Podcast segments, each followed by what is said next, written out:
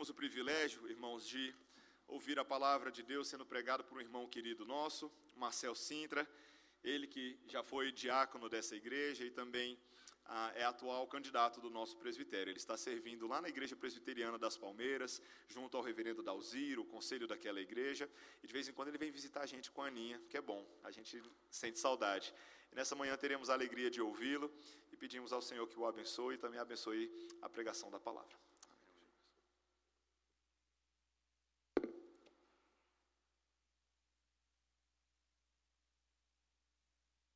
Bom dia, meus irmãos.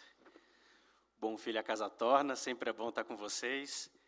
E o texto de hoje, continuando na série do Salmo 119, se encontra nos versículos 105 a 112 do Salmo 119.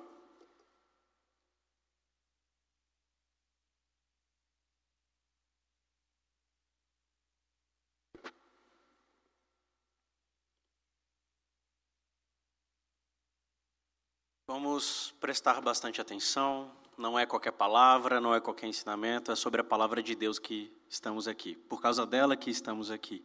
Então, que tenhamos atenção, isso é pão para as nossas almas, verdadeiro alimento. E diz assim a palavra do Senhor: Lâmpada para os meus pés é a tua palavra, e luz para os meus caminhos.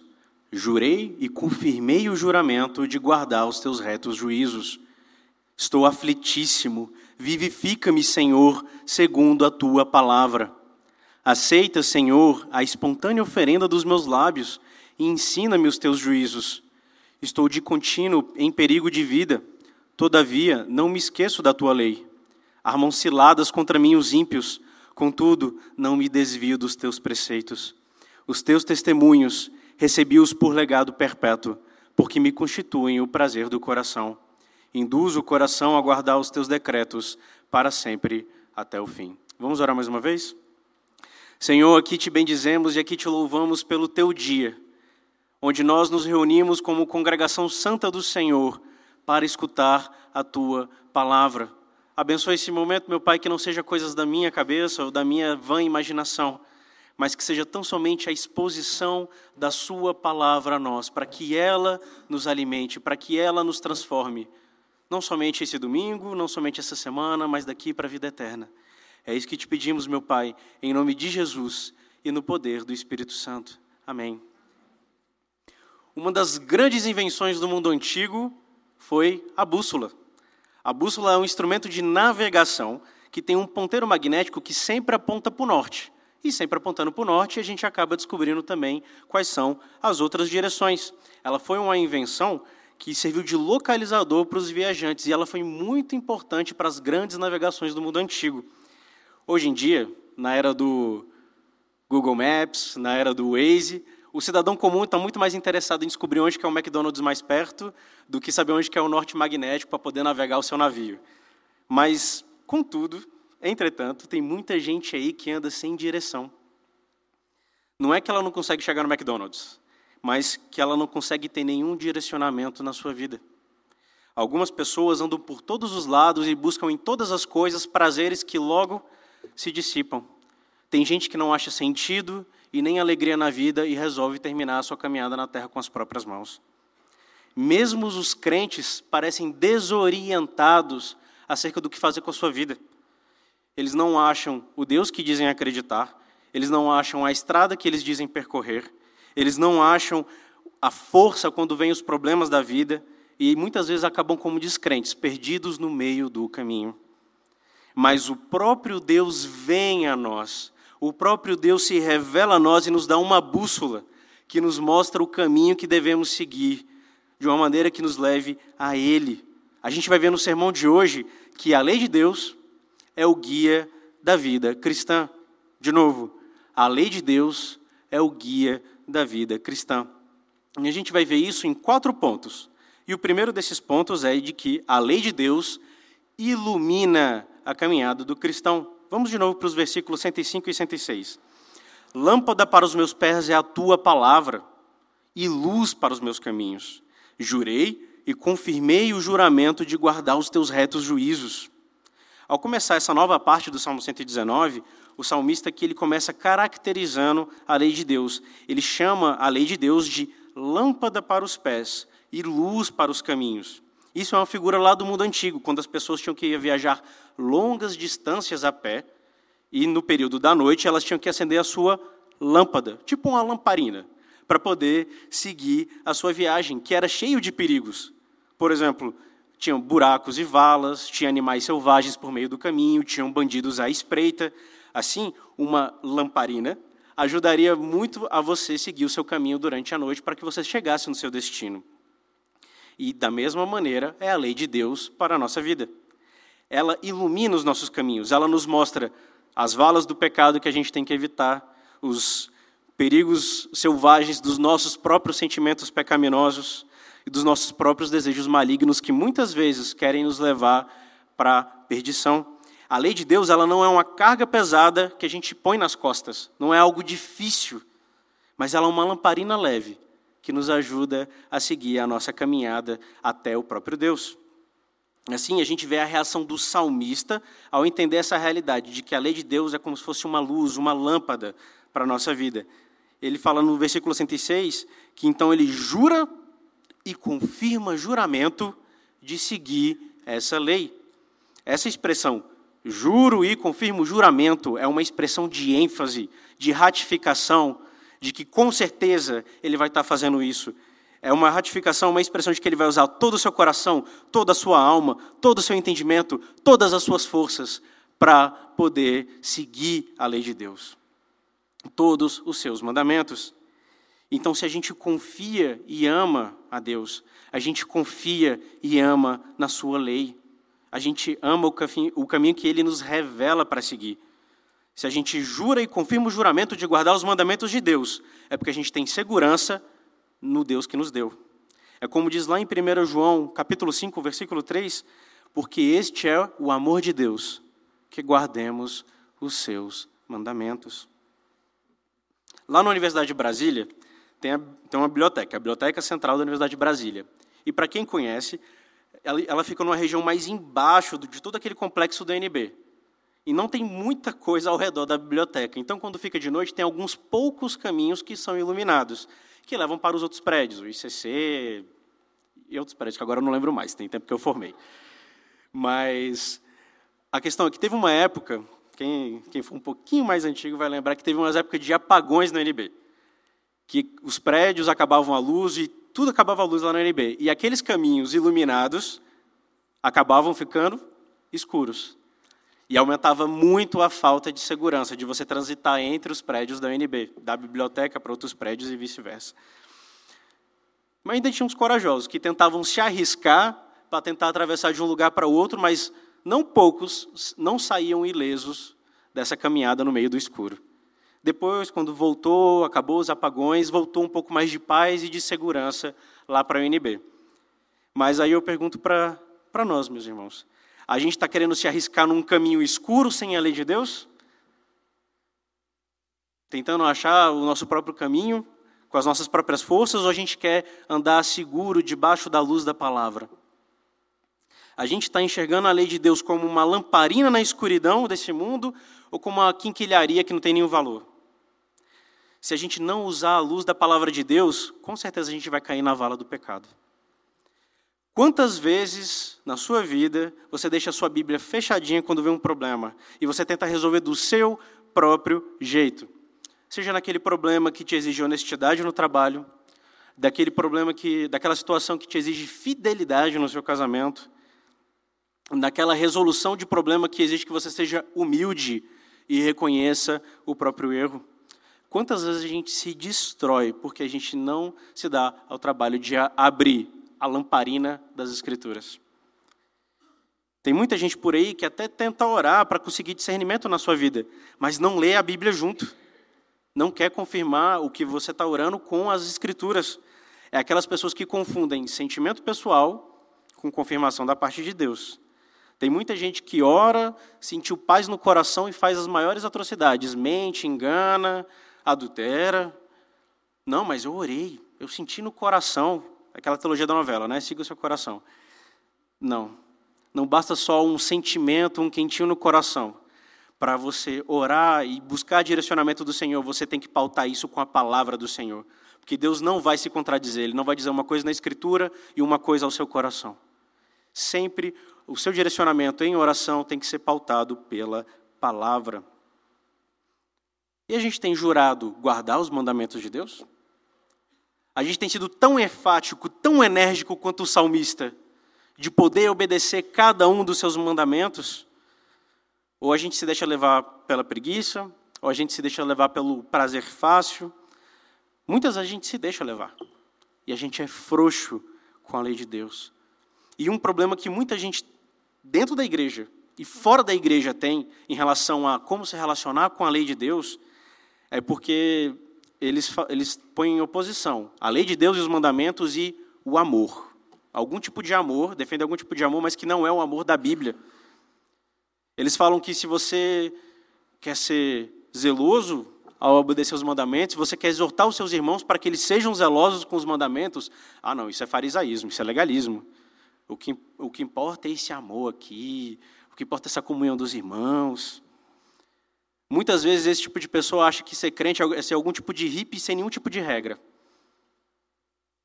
Só que na Bíblia não tem essa dicotomia, não tem essa diferença. Você amar a Deus é você obedecer os mandamentos de Deus, como a gente viu lá em 1 João. Tem pessoas muito que fazem vários discursos aparentemente bonitos, mas que na verdade é somente para justificar a sua cegueira em relação à lei de Deus. E que a gente possa tomar muito cuidado com esse tipo de pessoa, porque normalmente são bandidos que se espreitam no escuro e ainda te pedem para você apagar sua lamparina. Que a gente tome muito cuidado e se apegue à própria lei de Deus, à palavra de Deus, para que a gente possa seguir o nosso caminho com Deus. E assim a gente vai para o nosso segundo ponto. Que a lei nos dá forças na caminhada do cristão. A lei dá forças na caminhada do cristão. Vamos para os versículos 107 e 108. Estou aflitíssimo, vivifica-me, Senhor, segundo a tua palavra. Aceita, Senhor, a espontânea oferenda dos meus lábios e ensina-me os teus juízos. Então, depois que o salmista olha, contempla a luz de Deus e ele jura seguir essa lei de Deus, ele começa a clamar ao Senhor sobre a sua própria condição. Essa expressão aflitíssimo, se for ver lá no hebraico direitinho, é como se ele estivesse falando: Estou afligido muito, muito mesmo. É um grito de alguém que não aguenta mais dor. É um completo enfraquecimento da alma. E que muitas vezes a gente passa por isso. E qual é a solução para esse sofrimento? Qual é a solução para essa dor dentro do coração? Ele clama ao Senhor, ele clama ao Senhor, ele clama para ser vivificado, ele pede para ser vivificado porque ele está quase morto. E ele, o salmista não pede somente para receber alguma coisa, mas ele pede o modo pelo qual ele vai receber alguma coisa. Ele entende que não deve ser do seu jeito, mas que deve ser do jeito de Deus. Ele não, ele não pede apenas alívio da dor, mas ele pede que ele tenha vida conforme, segundo a sua palavra, conforme a palavra de Deus. O aflito, ele pede para viver para que ele possa obedecer essa lei, porque ele sabe que essa lei é vida. E como que a gente deve buscar essa vida? Como que a gente deve buscar ser vivificado pelo Senhor? Como a gente pode buscar ter forças? E no versículo 108, a gente vê duas coisas de como a gente deve buscar. Uma coisa da parte do homem para Deus, que é a oferenda dos seus lábios, e de Deus para o homem, que é o ensinamento dos seus juízos. Essa, primeiramente, vamos ver essa oferenda. Essa oferenda que ele fala no texto da oferenda espontânea dos meus lábios faz uma alusão aos sacrifícios que tinha no Antigo Testamento. Tinha um tipo de sacrifício de animais naquela época que era um sacrifício espontâneo. Ele não era feito por algum tipo de obrigação ou de pedido de perdão de pecados, mas era somente um, um sacrifício a Deus, assim, de um coração grato a Deus, era espontâneo. Ele não precisava, mas ele fazia porque o seu coração jubilava no seu Senhor, jubilava em que Deus fazia com ele.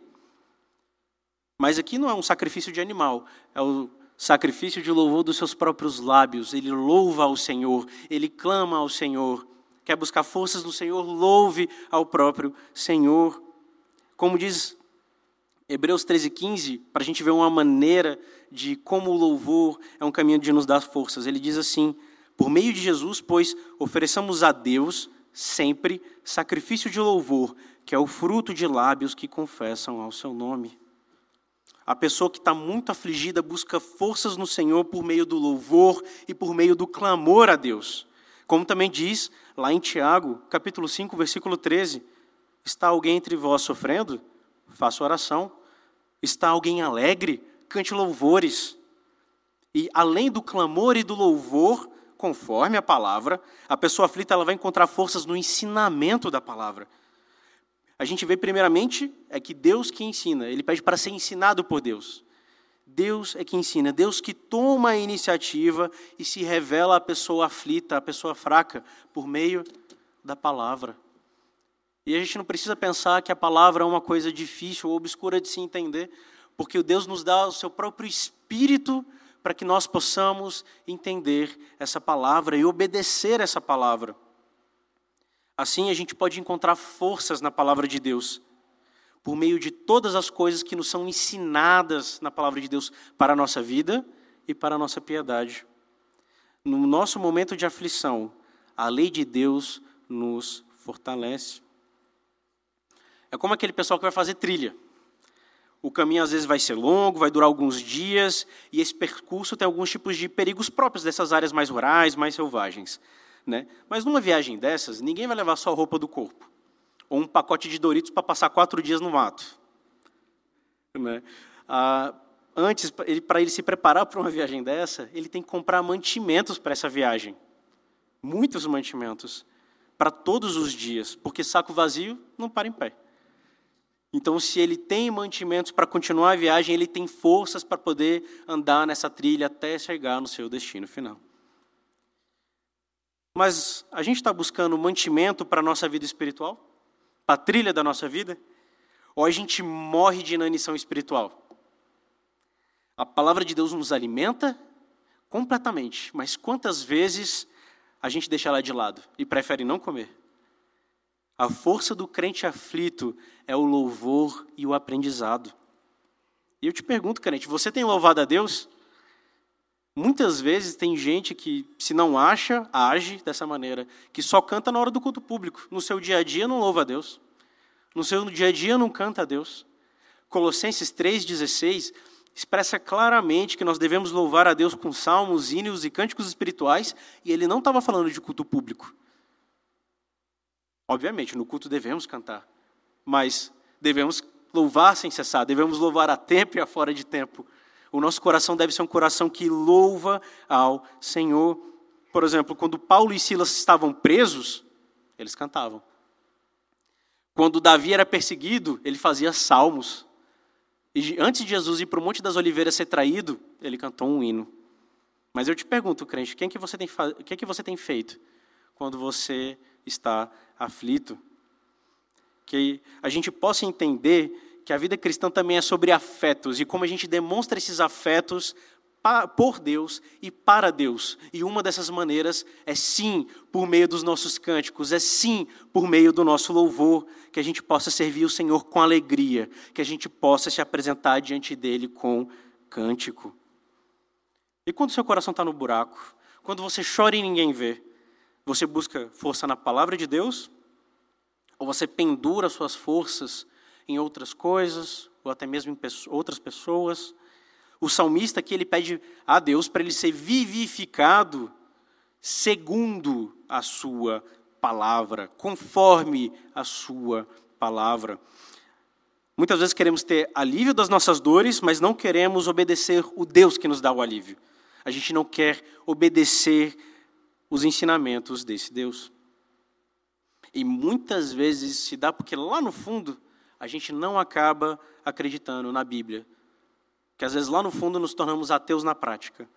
A gente quer fazer do nosso próprio jeito. Se você briga com um irmão, você acha melhor continuar brigando com ele do que se reconciliar. Mesmo que a Bíblia fala para você se reconciliar. Se você tem que, às vezes, tem que ter uma postura firme, você acha que a sua ideia de se manter frouxo e covarde é melhor do que obedecer à Escritura que te fala para ter uma posição firme. Muitas vezes a gente acha que está sendo forte, seguindo as nossas próprias ideias em vez da Bíblia, e, muitas, e na verdade estamos, estamos sendo fracos. Fracos, aflitos, quebrados, fragmentados, vez após vez. Depois a gente ainda se pergunta o que é está acontecendo.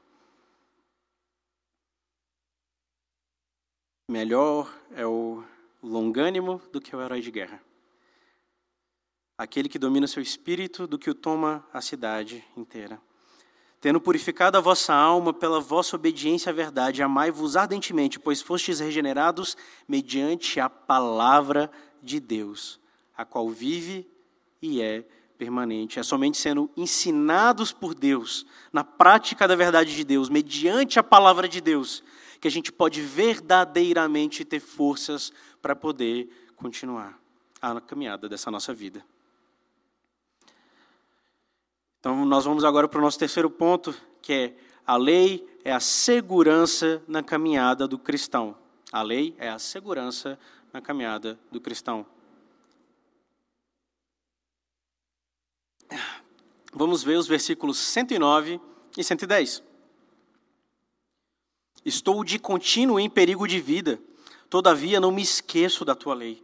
Armam ciladas contra mim os ímpios, contudo não me desvio dos teus preceitos. Então, continuando nessa jornada da caminhada cristã, ele vê que não tem somente perigos internos da alma, mas externos a ele mesmo.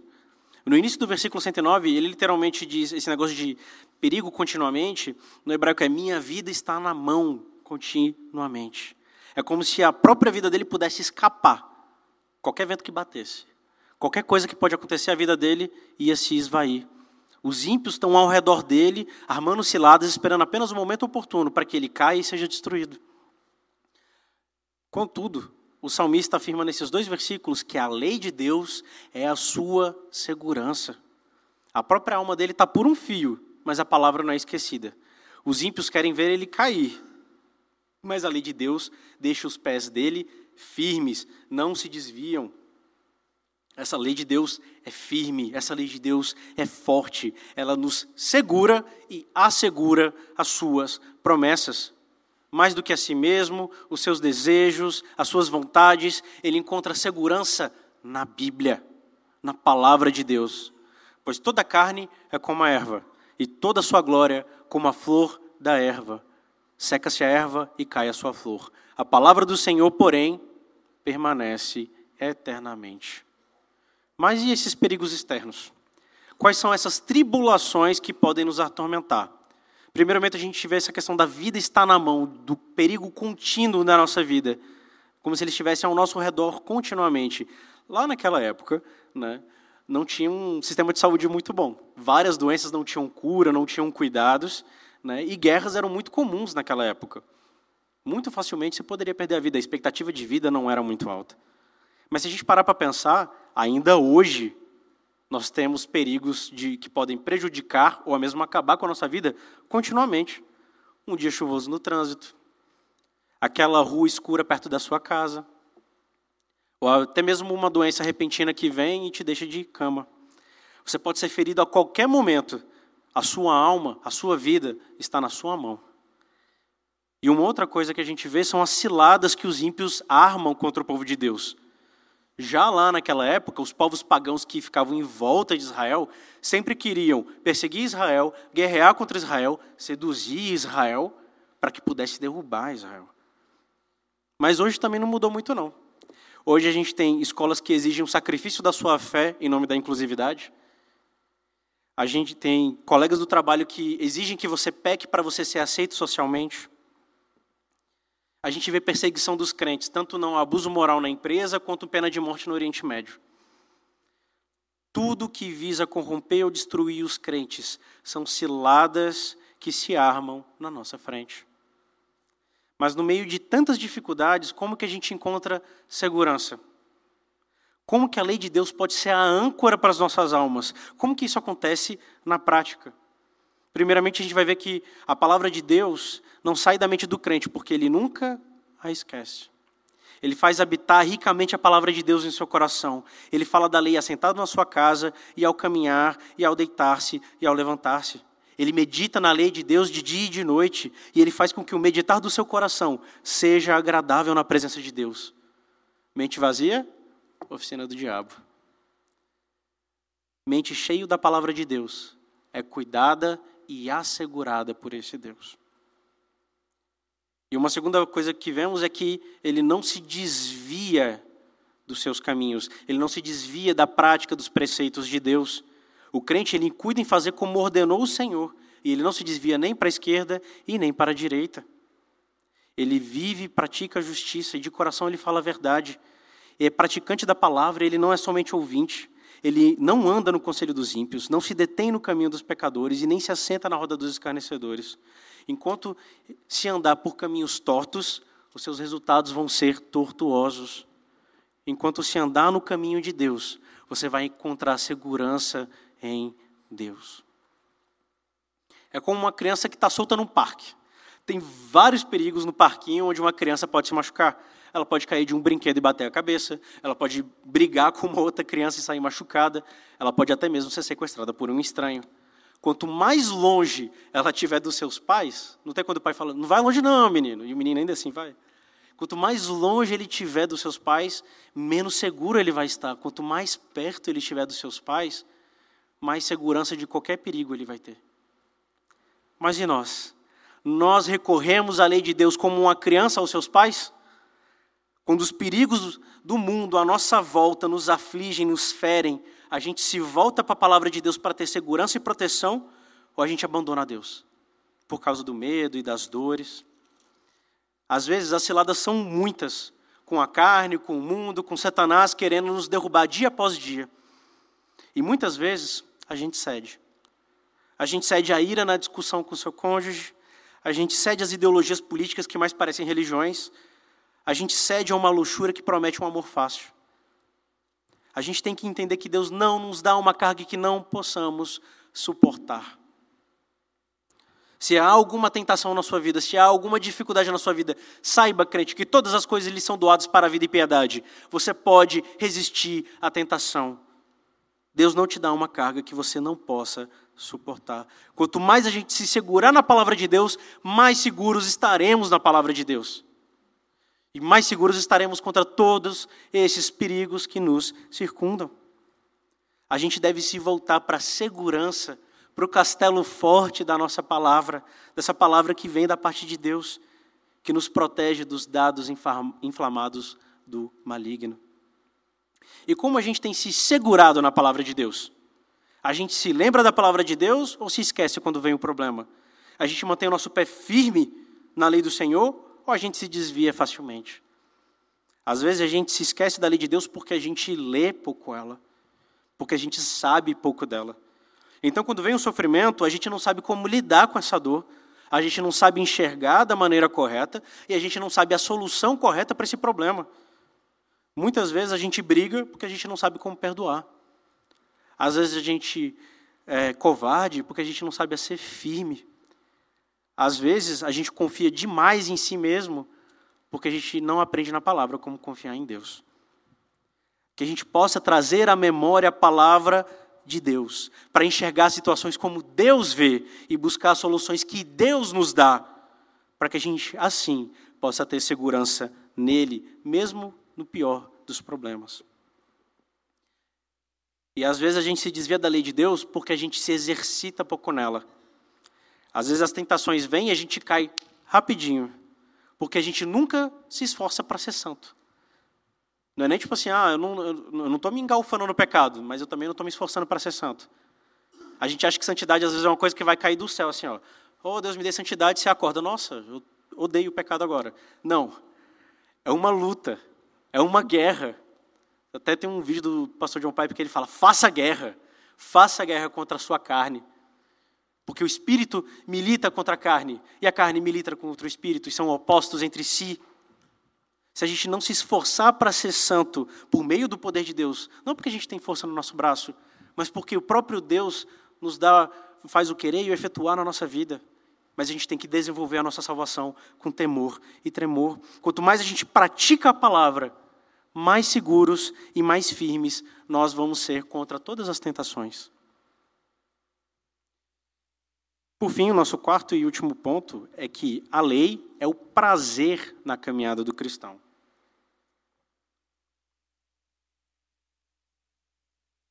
Vamos nos versículos 111 e 112. Os teus testemunhos recebi-os por legado perpétuo, porque me constituem o prazer do coração. Induz o coração a guardar os teus decretos para sempre, até o fim. Vimos a lei iluminando o caminho para a gente andar, nos dando força no interior para caminhar, segurança dos perigos ao nosso redor. Agora a gente vai ver que a lei é o prazer do cristão. Deve ser uma alegria obedecer essa lei. O salmista aqui ele diz que os testemunhos de Deus são como um legado perpétuo. Isso é, é uma herança para sempre. Assim como quando o pai deixa tudo que ele tem de mais precioso para os seus filhos, o salmista recebe da parte de Deus a sua lei como uma herança preciosa. Essa figura da herança é muito comum na Bíblia e traz justamente a ideia de algo muito valioso, muito precioso, que é dado para alguém que não fez nada para receber, que não fez nada por merecer, apenas recebe. Aqui Deus mostra que a lei, a lei dele é a coisa mais preciosa das nossas vidas, que a gente tem que agir como se não tivesse nada mais valioso do que ela, como aquela pérola escondida naquele terreno, e a gente vende tudo que tem para comprar aquele terreno e ter aquela pérola. Assim é a lei de Deus. E ele trata os testemunhos de Deus como uma herança, porque são prazer do coração dele. Os mandamentos dele não são penosos. Os mandamentos dele ilumina, dá forças, dá proteção. Como que isso pode ser algo ruim?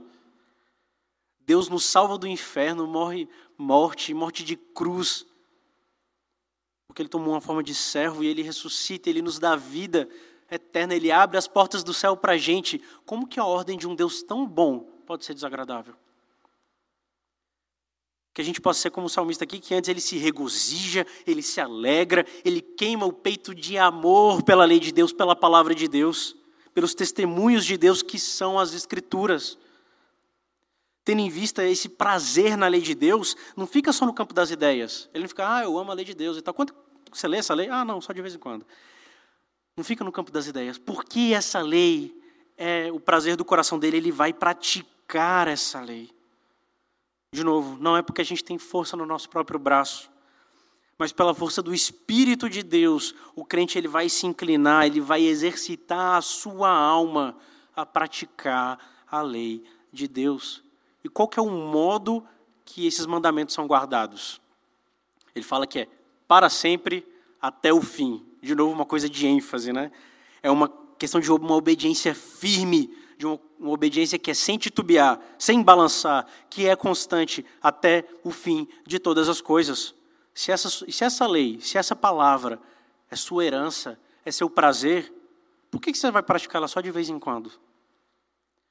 Antes, a gente tem que. Ele diz que vai induzir o seu coração a ser constante nessa lei até o fim, até o dia de Cristo Jesus, porque quem perseverar até o fim, esse será salvo. Com efeito, a gente tem necessidade de perseverança, para que, havendo feito a vontade de Deus, alcancemos a promessa. Não sejamos daqueles que retrocedem para a perdição. Continue cada um de nós mostrando até o fim a mesma diligência, para que nos tornemos imitadores daqueles que herdam as promessas. É como quando você resolve tirar umas férias, planeja umas férias e vai viajar de carro. Às vezes é um lugar distante, demora dois ou três dias para você chegar lá. E, sim, viagem de carro é algo cansativo. Né? Mas muitas vezes, para quem está viajando de carro, a viagem passa rápido. Porque as conversas dentro do carro sobre, são sobre o que, que você vai fazer quando você chegar na praia quentinha ou lá na Serra Fria. Sobre o, o quanto que você vai estar comendo peixe ou quanto que você vai estar comendo chocolate às vezes, a, a própria viagem até o destino final se torna uma antecipação das alegrias desse destino final. Mas e quanto a nós? A gente está se alegrando com essa estrada que Deus coloca para a gente seguir? A gente sabe o que nos espera no final da jornada? A gente entende que a lei de Deus é um prazer do coração? Ou você acha que a lei de Deus é um fardo desgostoso? É só uma canseira que você tem que fazer? Você tem prazer se você tem prazer de aprender a palavra de Deus, por que, que muitas vezes você acha ela uma coisa chata? Se você recebe a Bíblia como uma rica herança ou como algo que não tem valor nenhum. Às vezes a gente tem dois tipos de problemas. Por um lado, tem aqueles que usam a lei de Deus, a palavra de Deus, apenas para serem orgulhosos, se acharem melhor do que os outros e pisarem nos fracos. Por um outro lado, a gente tem gente que não, não se evita de fazer um estudo mais diligente da palavra, com medo de se tornar um calvinista chato, com medo de se tornar um criador de contenda, com medo de ficar discutindo coisas sem sentido, que não tem nada a ver. E os dois lados estão errados porque os dois lados estão pensando a mesma coisa. Estão utilizando a lei de Deus apenas como um instrumento de uso humano, mesmo que seja dentro da igreja. Em vez de ver as Escrituras como um instrumento, um meio pelo qual nós podemos nos relacionar com o Senhor e amar o Senhor. Então, por isso a gente tem que amar essa lei. Não como apenas um, um mero instrumento, mas como um meio pelo qual a gente consegue ter acesso às palavras do nosso Deus, às palavras do nosso Senhor. Somente assim a gente pode usufruir essa palavra corretamente, tendo prazer nessa palavra de Deus, que nos ensina, que exalta Ele e que edifica o próximo. E se você diz que tem prazer na Bíblia, por que, que você não pratica? Se você, que se chama de reformado, repousa numa boa teologia e te glorias em Deus, se você que crê piamente de que é um guia dos cegos, que sabe mais do que todos os seus irmãos neopentecostais, por exemplo, por que, que não te ensinas a ti mesmo? Você que briga por causa da interpretação do quarto mandamento, por que, que você não vai na igreja regularmente? Você que se acha melhor do que os seus irmãos pentecostais, por que, que você não ora nada? Isso acontece porque no final das contas você não tem prazer nos mandamentos do Senhor. Você se veste com os mandamentos apenas para se mostrar para os outros, ao invés de se apresentar diante de Deus. Quem ama a Deus obedece à sua lei. E assim quem desobedece à lei não ama o seu Deus que a gente possa atentar em sermos diligentes para praticar essa palavra constantemente, para sempre, até o fim.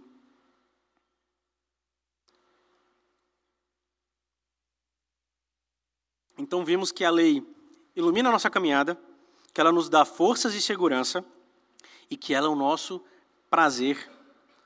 Contudo, como que nós, que somos naturalmente filhos da ira, filhos do diabo, escravo dos nossos pecados e dos nossos prazeres, que bebemos iniquidade como se fosse água. Como que a gente pode se aproximar de uma lei que é santa e boa? Como a gente pode se aproximar de um Deus que é santo e justo? Realmente, na nossa condição natural, a gente não tem como. Na nossa condição natural, o nosso destino certo seria a condenação eterna, a destruição eterna no inferno. Mas o próprio Deus da lei se veste carne ele se veste de carne. Ele não vem abolir a lei, mas vem cumpri-la. Por meio de Jesus Cristo de Nazaré, que ele veio obedecer a lei completamente. Nós recebemos a bênção e vida da sua obediência, enquanto naquela cruz ele recebe a condenação da nossa desobediência da lei. Por meio de Jesus Cristo, nós temos a bússola da nossa vida, da lei de Deus. Por meio de Jesus Cristo, nós podemos ter essa bússola e seguir essa bússola num caminho de santidade que o próprio Jesus Cristo nos deixou. Jesus Cristo, Jesus Cristo não tinha pecado algum e via corretamente, plenamente o caminho que ele devia seguir para poder obedecer. E agora, lá dos mais altos céus, ele envia o seu Espírito a nós, para que nós possamos obedecer a ele por meio da sua palavra.